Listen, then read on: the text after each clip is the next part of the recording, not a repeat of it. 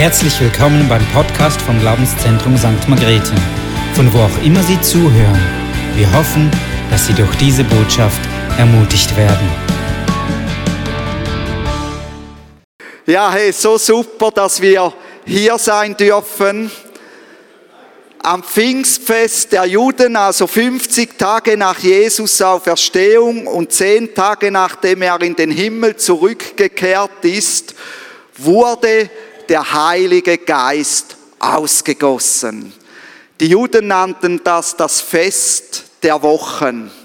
Und dann ist interessant, was Petrus zu diesen Menschen sagt in Apostelgeschichte 2, 39. Da sagt er, denn euch gilt die Verheißung, das Geschenk des Heiligen Geistes zu empfangen oder die Gabe des Heiligen Geistes zu empfangen und euren Kindern und allen, die ferne sind, so viele der Herr, unser Gott, herzurufen wird. Also auch uns gilt die Verheißung, unseren Kindern und allen, die ferne sind, so viele Gott herzurufen wird, dass er das Geschenk des Heiligen Geistes macht, der übernatürlich wirkt. Der Heilige Geist ist ein Geschenk an die Menschen, die Jesus in ihr Leben einladen. Und Petrus sagt es in einem Vers zuvor, indem sie Buße tun, indem sie umkehren von ihrem Leben ohne Gott und sich taufen lassen. So sagt es Petrus. In 1. Korinther 12 sehen wir, dass dieser Heilige Geist Geschenke oder Geistesgaben austeilt. Und wir schauen uns einmal 1. Korinther 12, den Vers 11 an. Genau, nächste.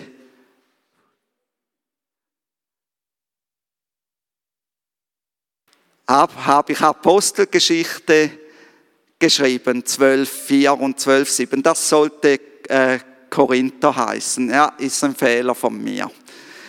Da heißt es, der Heilige Geist teilt die Geschenke, die Geistesgaben oder Gnadengaben, wie sie auch genannt werden, aus, so wie er will.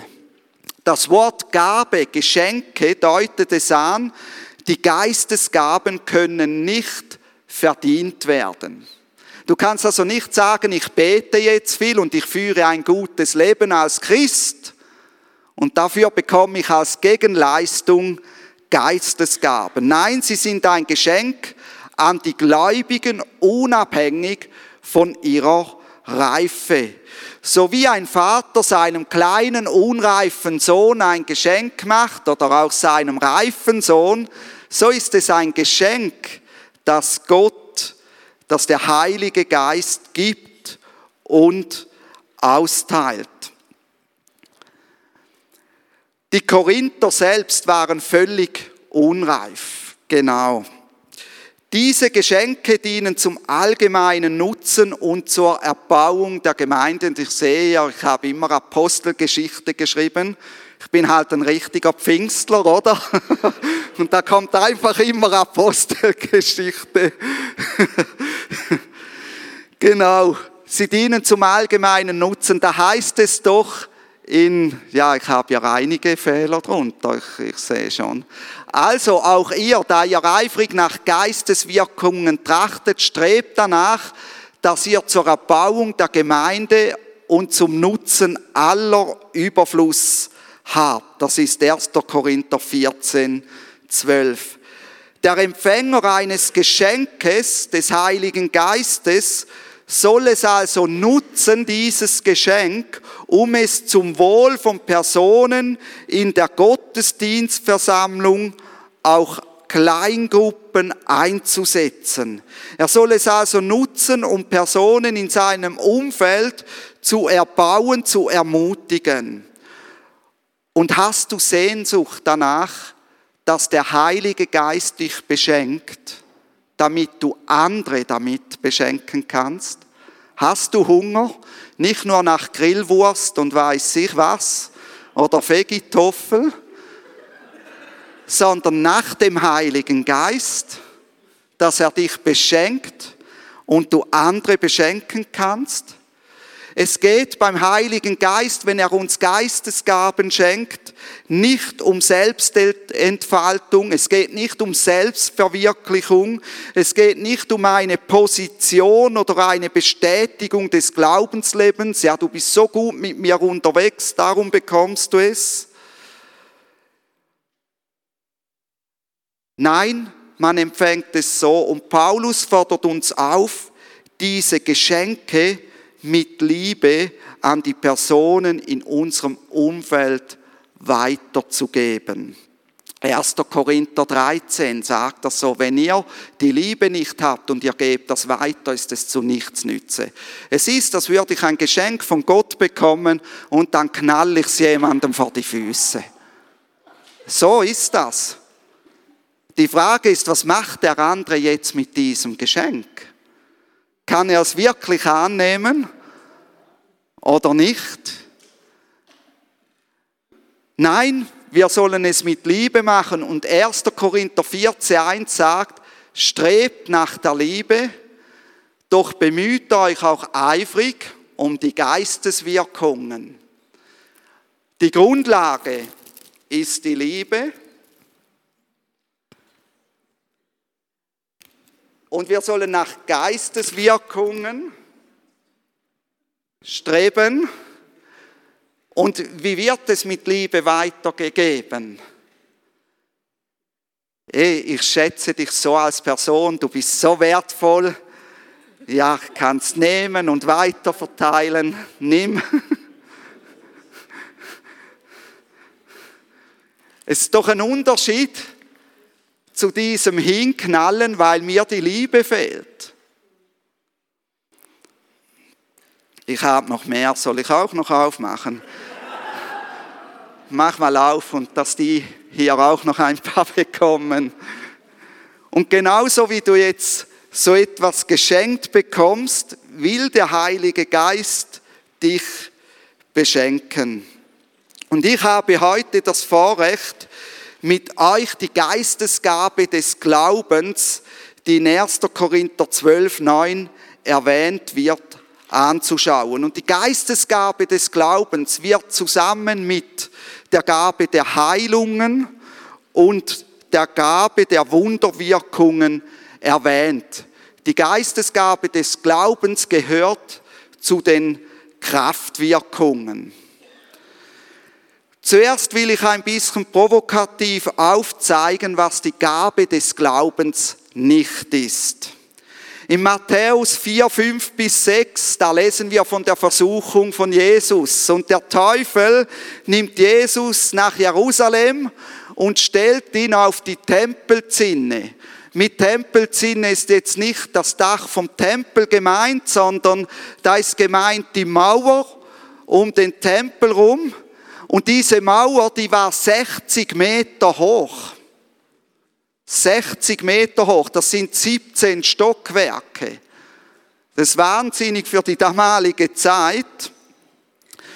Und dann spricht der Jesus an und sagt ihm, in der Bibel, im Psalm 91, 11 bis 12 steht geschrieben, Gott wird dafür sorgen, dass du behütet bist und deinen Fuß nicht an einen Stein stößt.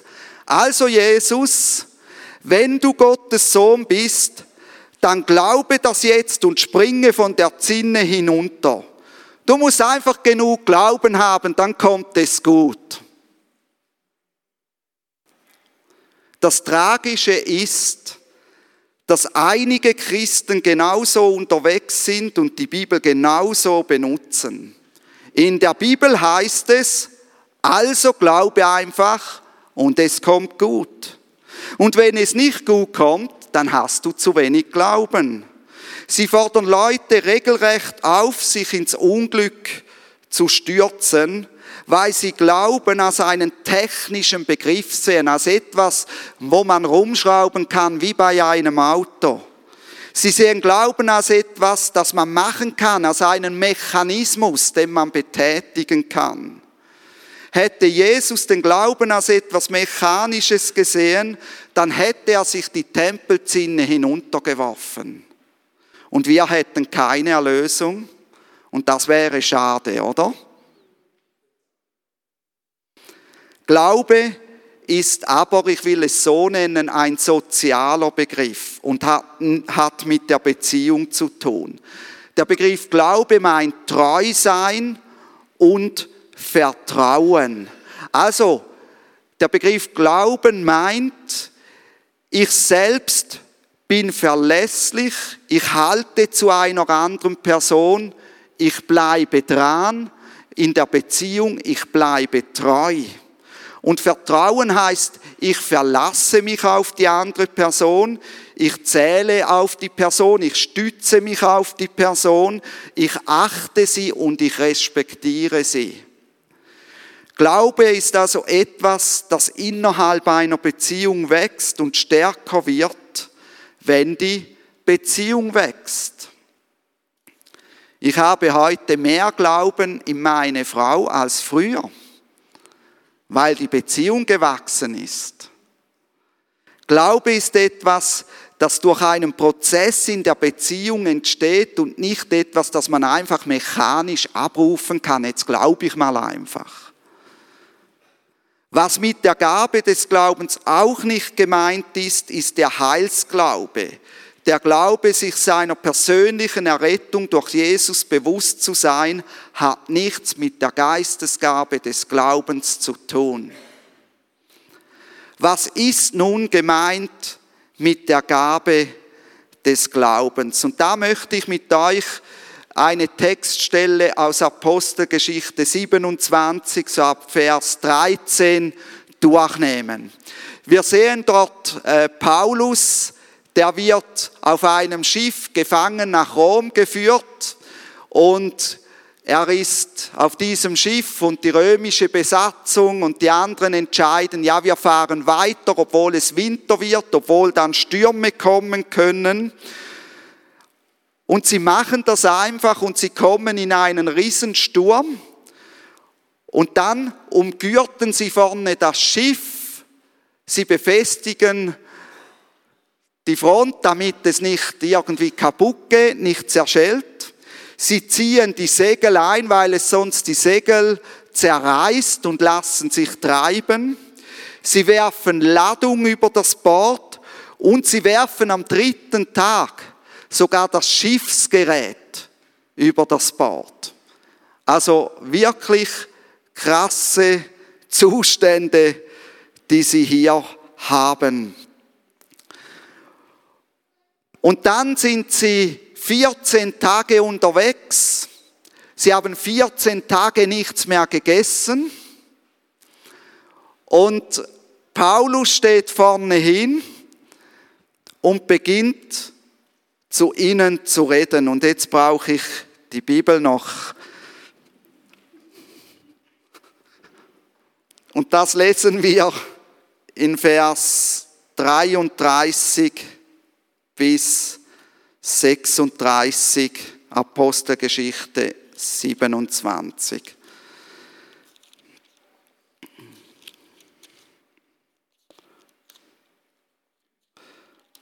Also. Als es aber Tag werden wollte, ermahnte Paulus alle, Speise zu sich zu nehmen und sprach, es ist heute der vierzehnte Tag, dass ihr vor ängstlicher Erwartung ohne Nahrung geblieben seid und nichts zu euch genommen habt. Darum ermahne ich euch, Speise zu euch zu nehmen, denn das dient zu eurer Rettung. Und wohlverstanden, da waren die meisten nicht gläubig, die auf diesem Schiff waren.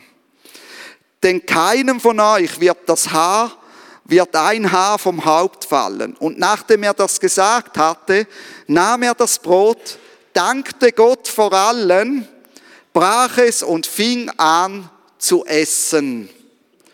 Da wurden alle guten Mutes wegen einer Person, da wurden alle guten Mutes und nahmen ebenfalls Speise zu sich. Wir waren aber auf dem Schiff insgesamt 276 Seelen. Und nachdem sie sich mit Speise gesättigt hatten, erleichterten sie das Schiff, indem sie das Getreide ins Meer warfen. Und am 15. Tag lesen wir in der Bibel, wurden alle gerettet, jede Person. Die Geistesgabe des Glaubens hat mit einer übernatürlichen Zuversicht zu tun, dass Gott eingreifen wird und es gut kommt. Gott schenkt diese Gabe unabhängig von der persönlichen Reife oder der Tiefe der Beziehung zu Gott.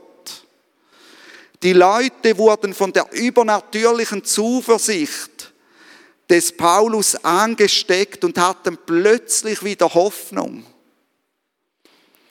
Schenkt Gott also einer Person die Gabe des Glaubens, so sagt sie mit übernatürlicher Zuversicht Dinge, die eine andere Person ansteckt und erbaut.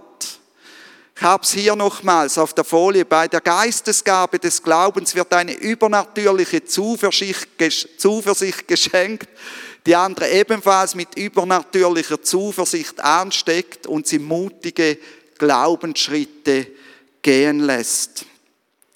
Plötzlich ist auch die andere Person zuversichtlich, dass es gut kommt oder wagt etwas, das sie sonst nicht gewagt hätte und Gott bestätigt es. Mit dieser übernatürlichen Zuversicht wagt man ein Werk oder eine Handlung zu tun, die jeder Vernunft entgegensteht. Obwohl etwas widersinnig ist oder alle Umstände dagegen sprechen, dass sie jetzt essen sollten und dann das Getreide wegwerfen sollten, gibt diese übernatürliche Zuversicht Ruhe, Gelassenheit und Frieden in die Situation. Für dieses Werk oder für diese Situation, wo Gott mit der Geistesgabe des Glaubens wirkt, kann mich nichts mehr aus der Ruhe bringen. Diese Geistesgabe des Glaubens kann Gott einer Person schenken, um einer einzelnen Person zu dienen oder einer ganzen Gruppe. Beispiel für diese Gabe kann ein finanziell unrealisierbares Projekt sein oder ein Projekt, bei dem die Ressourcen an Personen fehlen und jeder zweifelt dann, ob das wirklich von Gott sein kann. Verstandesmäßig sagt jeder, wir übernehmen uns, wir werden das nicht packen, das kann nicht von Gott sein. Und jetzt wirkt der Heilige Geist in einer Person einen solchen übernatürlichen Glauben, dass die anderen zuversichtlich werden und trotz vorangehender Zweifel sich dazu entscheiden, Gott zu vertrauen und den Schritt des Glaubens aufs Wasser zu wagen. Und siehe da, Gott macht das Projekt realisierbar, indem er Ressourcen am Menschen schenkt oder es finanziell möglich macht. Ich denke, dieses Gebäude hier, wo wir heute drin sitzen, würde nicht hier stehen, wenn Gott nicht mit der Geistesgabe des Glaubens an den dazumals, glaube ich, 48 Mitgliedern gewirkt hätte. Da war die Geistesgabe des Glaubens dahinter, die den Leuten Zuversicht gegeben hat. Wir werden das packen. Gott bestätigt es. Aber die Gabe des Glaubens, sie geht zum Beispiel auch der Gabe der Heilung voraus. Die ist eng verbunden. Ich laufe irgendwo und plötzlich schenkt mir Gott die übernatürliche Zuversicht, der Heilige Geist schenkt mir die übernatürliche Zuversicht, dass er diese Person, die im Rollstuhl sitzt, heilen will, damit sie wieder gehen kann. Und dann, weil ich diese übernatürliche Zuversicht geschenkt bekommen habe, gehe ich hin und sage, im Namen Jesu, steh auf. Und ich strahle eine solche Zuversicht aus, dass die andere Person auch beginnt zu glauben, hey, das kann wirklich möglich sein und probiert aufzustehen. Also eng mit dem verbunden oder mit der Gabe der Wunderwirkungen eng verbunden. Wir haben zu wenig Essen, nur für drei Personen, aber es sind 50 Personen hier, die Essen haben müssten. Und jetzt schenkt mir Gott die Zuversicht, hey, bereite das Essen zu, es wird für alle reichen. Und ich kann zu den Leuten sagen, hey, ich koche jetzt für euch, es gibt genug Essen. Und die Leute bekommen Zuversicht, hey, unser Hunger wird gestillt. So werden durch die Geistesgabe des Glaubens Leute zuversichtlich, dass sie von ihrer Sucht frei werden und unternehmen Schritte, um frei zu werden. So werden durch die Geistesgabe des Glaubens Leute zuversichtlich, dass ihre Beziehung zu einer Person geheilt wird und sie unternehmen Schritte und die Beziehung wird heil. So werden durch die Geistesgabe des Glaubens Leute zuversichtlich, dass Gott für ihre Versorgung aufkommt und erleben, wie er sie versorgt. So werden durch die Geistesgabe des Glaubens Leute zuversichtlich, dass sie gesund werden und sie werden gesund. So werden durch die Geistesgabe des Glaubens Leute zuversichtlich, dass sich ihre Nachbarn bekehren und sie wagen in der Beziehung zu ihnen mutige Schritte. So werden durch die Geistesgabe des Glaubens Leute zuversichtlich, dass Gott ihnen hilft, aus einer ungesunden Beziehung zu kommen und sie lösen sich von dieser Beziehung. So werden durch die Geistesgabe des Glaubens Leute zuversichtlich, dass Gott sie von ihren traumatischen Erlebnissen heilt und sie erleben Heilung. Warum? weil Gott ihnen übernatürlich klar macht, dass er es bei ihnen tun will und sie mit dieser unerschütterlichen Zuversicht an die Sache gehen können. Und ich weiß nicht, wie es euch geht. Die Dinge, die ich oft gehört habe, ist die Gabe der Heilungen, die Gabe der Prophetie und vielleicht noch die Gabe der Zungenrede. Aber die restlichen Dinge, die Gabe des Glaubens, das mal zu praktizieren und in der Breite danach zu streben, das habe ich eigentlich nie gelernt. Aber wir wollen Lernende sein an diesem Wochenende und wir wollen es tun. Und ich bitte das Lobpreisteam nach vorne zu kommen.